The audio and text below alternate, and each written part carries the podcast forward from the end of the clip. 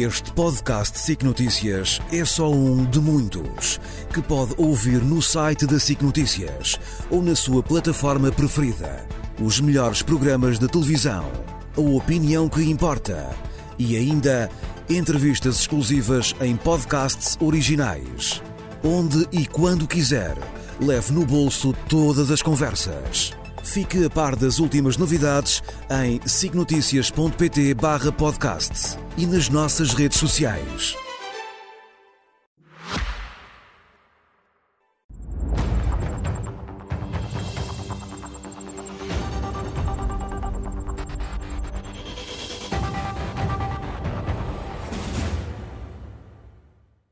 Boa noite. A partir de agora traçamos linhas vermelhas à segunda-feira com a Catarina Martins e com a Cecília Meireles. Muito boa noite às duas. Vamos começar por analisar o primeiro debate uh, de uma série de muitos. Uh, tivemos Cecília Meireles e esta semana começamos por si, frente a frente, Rui Rocha e Pedro Nuno Santos. Rui Rocha explicou bem o choque fiscal que a iniciativa liberal eh, promete. Bom, boa noite. Antes de mais, eu acho que ambos explicaram uh, relativamente mal uh, aquilo que tinham para dizer um ao outro. O que é que eu quero dizer com isto? Acho que o debate que um, não correu mal, mas também não correu bem. Eu diria que uh, ficaram assim um bocadinho, foi assim um debate um tanto morno. onde é que eu acho que Rui Rocha conseguiu recuperar muito no final, foi bastante eficaz no final, na questão da explicação das medidas, eu acho que nenhum dos dois queria uh, responder ao outro. Estavam, pareciam ambos bastante ocupados em dizer aquilo que tinham para dizer e isso levou a que houvesse pouca interação no debate. Nessa questão em particular, eu acho que nenhum nem outro explicaram bem quais eram as contas que levavam aos quatro, ou aos cinco ou aos nove. Eh, eu confesso que fiquei sem perceber, afinal, quais são as contas, mas também acho que uh, aquilo que se percebia é que nenhum dos dois também queria, queria aproveitar para deixar a sua mensagem mais do que para responder ao outro. E isso depois tem a ver com o modelo de debate, mas depois também leva a que uh, fique muita coisa por esclarecer. Acho que Pedro Nuno Santos foi eficaz a criar essa dúvida. Começou bem, começou bem, depois perdeu muito gás ao longo do debate e, sobretudo, quando foi Uh, no final, Rui Rocha foi bastante eficaz a confrontá-lo com uma série de coisas que são eminentemente responsabilidade sua, porque ele foi governante estes anos e ele, desse ponto de vista, eu acho que ficou ali muita coisa por explicar. Catarina Martins, também hum, partilha desta mesma opinião da Cecília Meirelles? Houve muita coisa que ficou por explicar de parte a parte?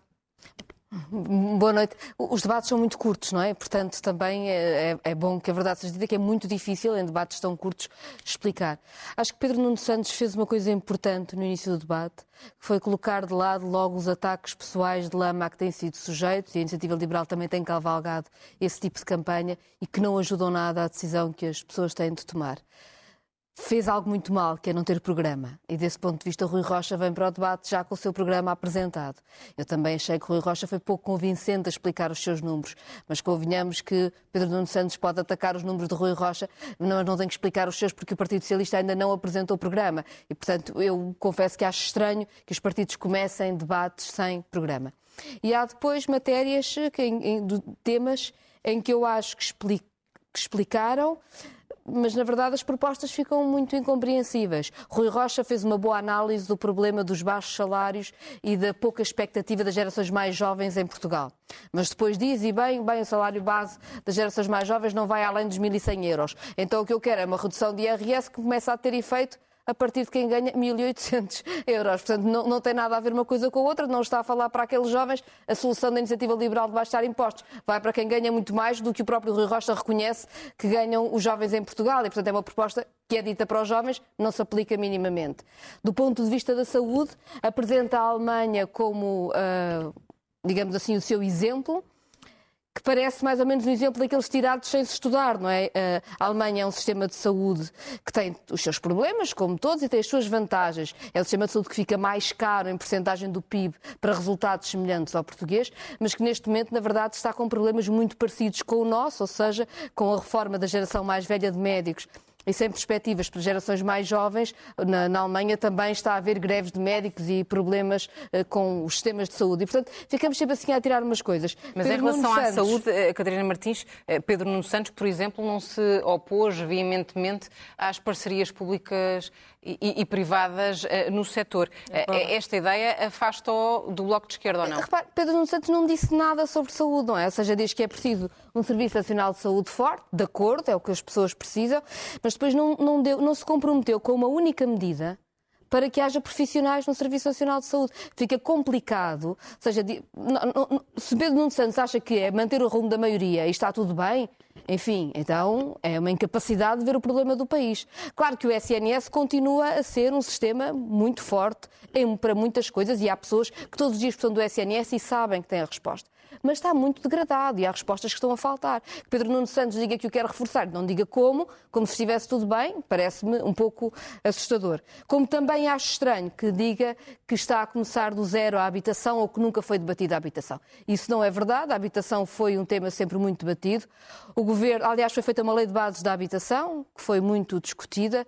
O Partido Socialista recusou sempre alterações profundas na lei das rendas, aceitou fazer uma lei de bases da habitação em que Helena Roseta, por parte do Partido Socialista, por exemplo, se envolveu bastante, o Bloco de Esquerda deu o seu contributo e depois tudo o que era investimento, tudo que era tudo que a lei exigia, o Partido Socialista não fez nada. Não pode agora vir dizer que não foi feito nada porque foi um tema que nunca ninguém quis debater, porque isso não é verdade. É um tema que está em cima da mesa fortemente desde 2016, tenho bastante segurança do que estou a dizer. O Partido Socialista é que acabou por prometer e não fazer.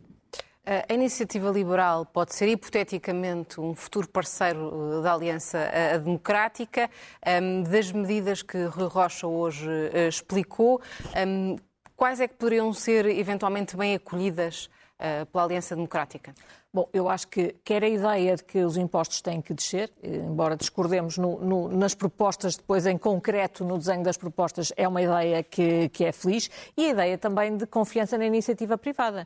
Eu acho que Rui Rocha teve muito bem quando apontou a Pedro Nuno Santos dizendo-lhe que ele quer escolher os setores, e é uma coisa que ele, ele admite. Ele diz, uh, nós devemos escolher quais são os setores estratégicos. Eu acho que isso é uma ideia completamente errada, e sempre que houve essa tentativa em Portugal, resultou mal. Aliás, de certo modo, o PS já escolheu quais são os setores estratégicos, porque ao virar o PRR, 70% do PRR para o setor público, aquilo que o PS fez foi eleger como setor estratégico as empresas que trabalham para o Estado e que possam ser fornecedoras do Estado. Para o Partido Socialista, o setor estratégico são as empresas fornecedoras do Estado. E este, do meu ponto de vista, é um modelo económico completamente errado e, portanto, eu acho muito bem que ele seja confrontado com ele e confrontado à exaustão e que sejam escalpelizados quais são estes setores estratégicos, que é para se perceber quem vai ficar de fora e quem é que o PS considera que são as empresas e a iniciativa privada que eh, existem mais ou menos à revelia do Governo e contra a sua vontade. Mas eu gostava de virar um bocadinho também para trás sobre o SNS, porque eu acho que é outro ponto que, que, que vai dividir as águas nesta campanha. Porque eu, eu fiquei particularmente chocada com aquilo que ouvi Pedro Nuno Santos dizer. Parecia que ele tinha, tinha estado 10 anos fora do país e tinha aterrado aqui. Primeiro, uh, o dizer que uh, não há nenhum dogma e depois. Ele diz uma coisa com que eu estou absolutamente de acordo, é que acredita num sistema que a ninguém seja perguntado se tem dinheiro para o tratamento, para ter acesso ao tratamento. Só que quando um português vai a uma urgência e ela está fechada, podem não lhe perguntar de viva voz, mas no fundo o que lhe estão a dizer é que ele ou tem dinheiro para ir a uma urgência privada, ou então eh, vai ter que andar a percorrer eh, dezenas, para não dizer centenas de quilómetros à procura de uma urgência que esteja aberta. Na realidade, o que o SNS está a fazer é precisamente a dizer a vários portugueses que só têm acesso ao sistema se puderem pagar. E tanto assim é que atingimos um número recorde de portugueses a precisarem de comprar seguros de saúde. É precisamente por terem esta percepção. Nesta altura serão Aliás, cerca de 3 eh, milhões e meio de portugueses. Aliás, Pedro Nuno Santos eh, quase dizia que, mas diga o que é que está mal. Bem, basta abrir o telejornal, não é? Eh, eu, e depois achei, achei também, quando ele diz, não, mas não há nenhum dogma, nós podemos recorrer aos privados. Aliás, ele disse qualquer coisa como se entender ou se entender. Mas se entender em quem? Ele não foi ele que esteve no governo nos últimos oito anos. Quer dizer, ele entendeu que não. Eu ainda me lembro do, do, do Bloco de Esquerda anunciar um acordo com o PS precisamente para acabar com as PPPs na saúde. Isto foi discutido isto foi uma escolha e Pedro Nuno Santos tomou-a em conjunto. Não foi cumprida. Se acha, se acha que fez mal, não foi cumprida, mas as PPPs acabaram, não é? Portanto, acabaram por falta de interesses privados. Os privados queriam mais dinheiro e não foi dado mais por, dinheiro. Precisamente por terem andado a fazer esse tipo de acordos e terem criado tais condições que se tornou impossível continuar com os PPPs que lá estavam. E vá lá perguntar às pessoas em Louros ou às pessoas em Braga se não preferiam o sistema que tinham anteriormente ou se preferem este que têm agora. Esta é escolha foi feita. Esta escolha foi feita. E, portanto, eh, Pedro Nuno Santos, e isso honra seja feita. O Bloco de Esquerda defendia isso, continua a defender e continua a dizer que gostava de pôr em prática. Agora, Pedro Nuno Santos vir dizer, ah, não, não há nenhum dogma. Se se entender que é melhor, nós até vamos recorrer aos privados. Eu acho de uma é quase cobardia política. É, é, ter feito e não querer admitir que fez. E, e foi absolutamente incapaz. É que nem foi. É, nem, não só não apresenta soluções, como foi incapaz de dizer sequer o que é que correu mal, porque eu fico sem perceber, afinal, o que é que ele acha que correu mal ao longo destes anos para termos este.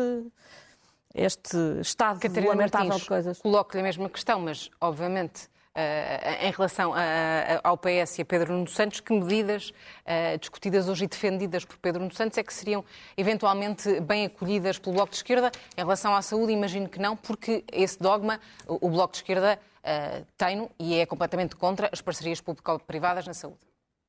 É, o que nós temos dito é que é normal que haja um setor privado da saúde e até um setor social da saúde. Não temos nada contra isso e achamos que, quando é necessário, o Estado deve contratualizar. Mas acreditamos que é preciso haver um setor forte e que o Estado tem que ter capacidade de planeamento na saúde para garantir que há todos os cuidados de saúde em todo o país, porque ficamos nas mãos dos privados, isso pode não acontecer. As PPPs era uma forma do Estado dar dinheiro ao setor privado, que tinha autonomia, que tinha mais dinheiro do que os hospitais e empresas públicas. O que nós defendemos mais é que um hospital não. pode ter, pode ser uma EPS. Sim, no tempo da Troika, por exemplo, os EPS não tiveram cortes e os hospitais não, não, o Tribunal de Contas diz que Portanto, foi mais eficaz financeiramente. Não, não, não, não disse isso. Mas uh, diz, o que nós dizemos é que os hospitais, todos, e não aqueles quatro que os privados querem, mas todos, em todo o país, para toda a população, têm todos que ter financiamento e têm todos que ter a autonomia necessária para funcionar, porque nós queremos a saúde para toda a gente e queremos um sistema que funcione, em que não se mande os doentes mais caros nos hospitais para os outros, que não dá jeito às contas. Queremos mesmo um sistema que funcione para toda a gente. Aqui o problema é que Pedro Nuno Santos, na verdade, não diz nada. E uma das coisas de que não fala é como é que nós vamos reter os profissionais no SNS que o SNS precisa. Porque a saúde precisa seguramente de outra organização, mas precisa de ter uh, médicos, enfermeiros, para ter os mais variados tipos de profissionais, que não tem neste momento. E quando se ouve um discurso muito vazio de quem se propõe a ser Primeiro-Ministro sobre a saúde, eu julgo que as pessoas que seguram o SNS todos os dias, aquelas gerações mais novas de enfermeiros, de médicos, de técnicos uh, que estão horas e horas a aguentar o SNS, se perguntam, e afinal, como é que vai ser? E esse vazio de proposta é que é absolutamente assustador. E esse vazio é extensível a outras propostas que não a saúde? Não se percebe muito bem, por exemplo, o que é que é suposto fazer na habitação. Porque se a habitação, o plano é continuar a dizer que se vai construir, coloca-se eh, investimento público em, em, projeto, que depois nunca é executado, porque as medidas fiscais e outras alimentam a especulação imobiliária e, portanto, é cada vez mais caro construir e não há dinheiro nenhum orçamentado que chegue à construção das casas necessárias, não vai resultar, porque o problema da habitação não é só um problema do investimento em habitação, é também um problema do sistema fiscal, de se premiamos ou não especulação imobiliária, como é que lidamos com os preços das casas. Sobre todas estas matérias, é verdade que o Partido Socialista está a jogar, sobretudo, na ambiguidade. Ou seja, está a jogar em fazer algumas declarações de princípio que são à esquerda, sem se comprometer com nenhuma medida que verdadeiramente se possa determinar. Ou seja, fica ambíguo, uma espécie de catch-all. O problema é que as pessoas precisam de saber com o que é que contam no dia seguinte. Vamos falar agora do resultado uh, das eleições nos Açores. Uh, Cília Meireles, uh, Luís Montenegro tem tido semanas particularmente difíceis. Arriscou ir aos Açores contra a vontade até uh, do próprio PSD Açores e acabou por ter um domingo bom. Tem algum tipo de responsabilidade nesta vitória ou estava no lugar certo à hora certa? Bom, eu acho que, que, manifestamente esta vitória foi, foi uma excelente notícia para a AD. Uh, eh, salvaguardadas, obviamente, as devidas distâncias. Os Açores são os Açores, a República é a República. Agora, eu acho que, que é um bocadinho de tudo. Uh, não se pode responsabilizar uh, Luís Montenegro por algumas peripécias que tem havido durante a campanha, mas acho que ele, como bem disse, escolheu, escolheu estar ali escolheu vestir a camisola, como já, honra seja feita, como já fez noutras alturas, não é, eh, se há coisa que ele tem demonstrado é que não, não, não é um político que esteja à espera de ter a certeza que vai ter uma noite boa para, para arriscar, é um político que arrisca. E eu acho que isso é uma coisa, é uma coisa boa, que as pessoas vão à luta e que, e que arrisquem, eu acho que é uma coisa boa. Ah, destas eleições sai, uh, nitidamente, eu acho que a AD sai reforçada, sai reforçada, ganha ali 5 mil votos, e, e tendo o governo sido posto em causa, acho que sai nitidamente reforçada. E acho que também sai reforçada pela decisão de, de Bolieiro dizer eu vou governar e eu vou governar com, com a maioria que tenho e com a maioria que o povo me deu. E, e pôs as cartas na mesa. E agora vamos ver os outros partidos que põem as suas cartas na mesa também. Catarina Martins, a esquerda perde deputados uh, nos Açores. Um, no seu entendimento, porque há que fazer também essa leitura, porque, por que razão é que os açorianos terão entendido que um voto à esquerda não resolvia os problemas da região? Os, bem, os, Açores são uma realidade específica. Aliás, depois até alguns votos que só por razões particulares do círculo daquelas ilhas e dos candidatos se consegue explicar, como nós sabemos. Acho em todo caso que sim, o governo do PSD foi interrompido uh, e as pessoas, houve uma, uma, uma tentativa, um voto, um voto útil, digamos assim, de bipolarização isso nota-se alguma coisa. Acho também que houve uma, um empolamento do papel que o Chega teria nestas eleições, que o Chega acabou por não ter. Ou seja, nós vimos André Ventura a dizer que ele ia para o governo, que teria de estar no governo dos Açores. Eu, eu estive aqui na sexta-feira num debate em que Miguel Morgado me dizia que havia três polos nos Açores do mesmo tamanho, PS, AD e Chega. Quer dizer, nada disso é verdade, mas isso alimentou, por um lado, quem convive bem com uma força antidemocrática e fê-la crescer, mas por outro lado também a grande grande maioria da população que não convive bem com isso teve um apelo de voto útil e isso uh, faz sentir, sentir também. Devo dizer que o Bloco de Esquerda gostaria de ter tido outro resultado, mas ainda bem que temos um deputado no Parlamento Regional, porque o Bloco de Esquerda é a esquerda no Parlamento Regional dos Açores. Não há mais ninguém, quer dizer, o PS tem esta postura de mas centros... Mas perderam representatividade em relação mas, às últimas eleições. Mas ainda bem que há Bloco, o que digo é, mas, não, não haveria mais esquerda se não fosse o Bloco. Mas à custa de quem? À custa de quê? Julgo que à custa dessa bipolarização, por causa dessa, de, dessa ficção criada em torno do que o, o Chega uh, poderia crescer ou do papel que teria. Acho agora que é óbvio que a AD teve uma vitória e isso deve ser registado, mas é verdade que Luís Montenegro fica numa posição complicada, porque uh, a direita tem este problema que é a direita alimentou este este, esta força antidemocrática que é o Chega, não é? Nasceu até do próprio PSD, foi alimentado pelo PSD. Uh, eh, ainda me lembro de André Ventura ser candidato a vereador em Louros com um discurso racista, honra seja feita ao CDS que lhe retirou o apoio, mas o PSD não, não é? Portanto, foi, foi crescendo. E agora a direita fica num problema de instabilidade porque não tem, ou seja, não tem como dialogar mantendo credibilidade democrática. Se Bolheiro precisar do Chega para fazer passar orçamentos, então Luís Montenegro fica numa posição muito complicada, porque desdiz tudo o que ele disse até agora. Mas, mas também Bolieiro, pode precisar do, do Partido Socialista e o, precisar e do Partido PS Socialista, Luís também Montenegro... tem uma resposta Sim, a, a dar. Mas, mas Luís Montenegro ficará Ou alinhar obrigado... numa coligação negativa com, com André Ventura. Mas veja Esse bem, é Luís Montenegro também ficará obrigado a na República fazer o mesmo se depender do, do Partido Socialista nessa situação. O que eu digo é que as decisões serão tomadas eh, na região autónoma dos Açores e é seguramente diferente da, do panorama nacional, sabemos isso. Mas é verdade que a direita não é capaz de nenhum projeto de estabilidade num arco democrático, digamos assim, por um lado, e por outro lado, que Luís Montenegro ficará nesta posição complicada que ou é desdito porque o PSD Açores e a AD vão querer o apoio mas, do Chega, Martins, ou ficará obrigada a apoiar o PS, deve, ficar nessa situação eu, eu, na República. Deve o PS viabilizar um governo do PSD? responder, porque, porque acho que é um bocadinho bizarro. Deixe-me um só, Cília Meirelles, deixe-me só porcentagem e perde votos vir dizer repetir quem esta, esta questão é para uma resposta ganha rápida, Catarina Martins. Deve o PS viabilizar o governo do PSD ou não? Eu julgo que, que, enfim, eh, os projetos deviam ser claros. Eu registro que nos Açores o Partido Socialista não teve a clareza que devia ter, não é? Vasco Cordeiro alimentou sempre uma ambiguidade. Aliás, por isso é que eu dizia, e é verdade, a AD teve uma vitória, e já o disse e digo, porque deve, deve, ser dito e deve ser registado. O Bloco de Esquerda não teve o resultado que, que, que gostaria. Mas ainda não me respondeu. Mas depois, não, o que lhe digo é, eh, as decisões têm de ser tomadas na região autónoma.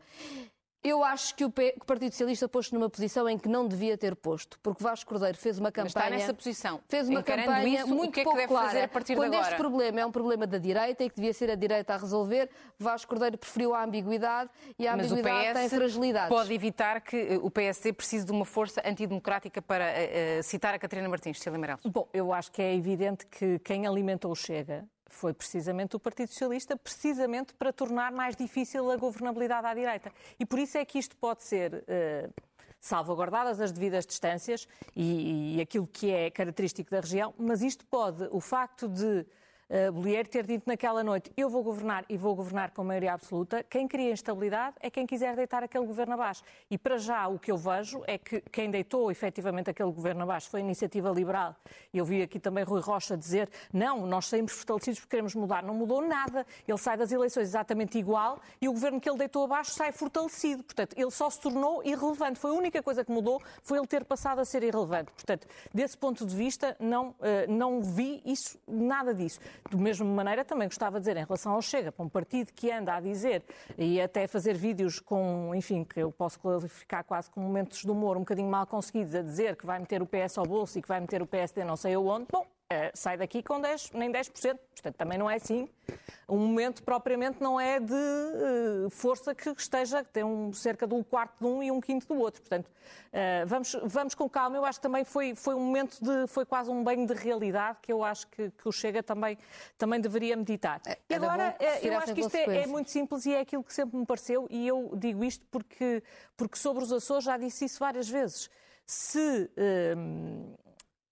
a direita e a AD souber explicar qual é o seu programa, levar o seu programa a votos e governar com o seu programa, eu acho que das duas uma, ou os partidos que estão no Parlamento compreendem isso e sabem respeitar isso, ou então a única coisa que fazem é precipitar eleições em que a AD sairá fortalecida. Eu acho que é tão simples Nomeadamente como isso. O Chega. E isso torna tudo muito mais clarinho. É um dos partidos que que eu acho que precisa de compreender isso e eu acho que já devia ter compreendido isso há mais tempo. Uh, Pôs-se sempre numa posição de uh, fazer exigências quando eu acho que é ao contrário, porque na realidade o Chega vive muito da indignação e, portanto, vê, é, é, é tão clarinho como agora esta escolha que está perante das duas uma. Ou Chega viabilizam, deita abaixo um governo AD para viabilizar um governo do Partido Socialista, ou então respeito ao programa da AD que foi sufragado e ponto final parágrafo. E isto é, é relativamente claro. Catarina Martins, voltamos na próxima semana. Fazemos agora uma curtíssima pausa na edição da noite. Já a seguir, Ana Patrícia Carvalho traz mais informação. Boa noite. Este podcast SIC Notícias é só um de muitos que pode ouvir no site da SIC Notícias ou na sua plataforma preferida. Os melhores programas de televisão, a opinião que importa e ainda entrevistas exclusivas em podcasts originais. Onde e quando quiser, leve no bolso todas as conversas. Fique a par das últimas novidades em signoticias.pt/podcast e nas nossas redes sociais.